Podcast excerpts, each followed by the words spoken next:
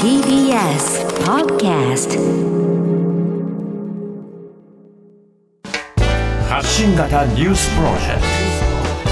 ト。荻上チキ。セッション。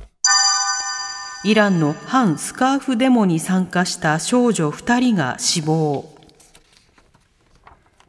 イランの反スカーフデモに参加した16歳の少女2人が相次いで死亡しました。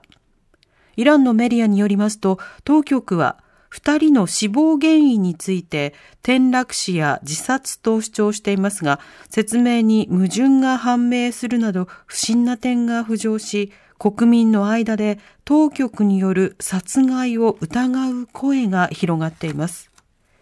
イランでは髪を隠すスカーフ、ヒジャブの被り方が不適切だとして拘束された22歳のマフサ・アミニさんが急死した事件を契機に抗議デモが発生。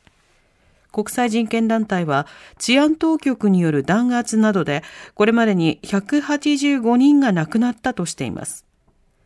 こうした中、イランの国営テレビが放送中にハッキングされ、数秒間にわたり最高指導者のハメネイ氏に対し、銃の照準が合わせられるかのような映像が流れました。また画面の下にはアミニさんやデモ鎮圧などの際に死亡した3人の女性の写真が表示されました。まず、あの、このイランのでも、そしてそのイランで今何が起こっているのかということについては、改めて特集で、はい、紹介したいなというふうに思っております。で、ねはい、この、そもそもですね、あの、特定の、まあ、競技、特定の信仰、あるいは特定の政権、権力というものが、まあ、その振る舞いを個々人に対して、求めること、それを抑圧的な仕方で求めること、それに対する抗議すら様々に認められにくいということ、こうしたのこと自体は私の一つのその価値観としては、やはりその非常に大きな問題があるというふうに考える。まあ、その価値観の前提で考えるんですけど、はい、あの最近その宗教が人々のメンタルヘルスとか、それからジェンダー感に対してどんな影響を与えているのかという、まあ、先行研究をいくつか読んだんですね。はい、でそうしますと、その宗教の教義及び宗教の教団の風土、の中に、その構造的な性差別が埋め込まれているか否か、それが特にその女性の信者たちの健康とか、あの精神的な状態、健康状態などに大きく影響を与えているよというような、そういった研究があったんです。はい、でどういうことかというと、競技の差別っていうのはわかりますよ。教えの上での差別。例えば、女はこういった格好をしろとか、うん、女はこうしてはならない。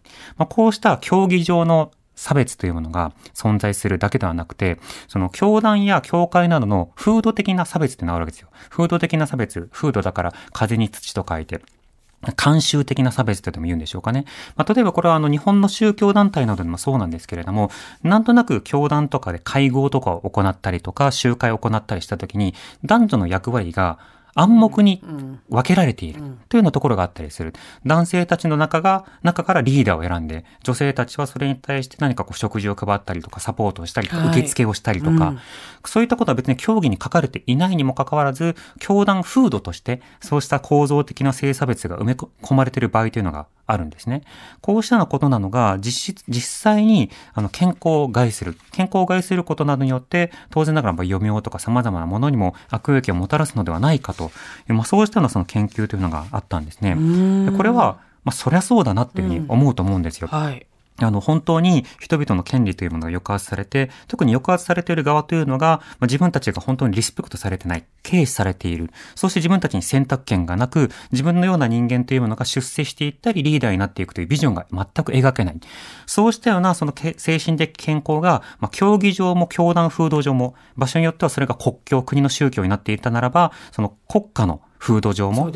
空気としても、あの、将来像が描きにくいという状況になっている。それに対して適応するではなくて、順応するでもなくて、抗議をしていく。その抗議すらこうしたような様々な抑圧的なものの中では、様々な反発というのが予想されることになりますよね。その反発は、今回のイランのような場合だと、場合によっては命をなくし得るということもある。ただし命をなくすということだけではなくて、周囲から様々なバッシングとか攻撃というのがやってくる。当局に目をつけられたりする。あるいはそうしたのことが就職とか様々な場合のリスク要因だというふうに語られて、さらになじられて、家族とかからも反対をされたりという、様々なプレッシャーというもののもとに、まあ、こうした抗議運動というものが行われている状況というのがあるわけですよね。イランの状況、あの、さらに詳しく聞きたいというところもあるので、そのあたりは後日の特集でしっかりと行っていきますが、すねはい、こうした抗議というアクション、そうしたものが一体何を問うているものなのか、私たちはそのメッセージを受け取ることがとても必要なのかなと思います。TBS Radio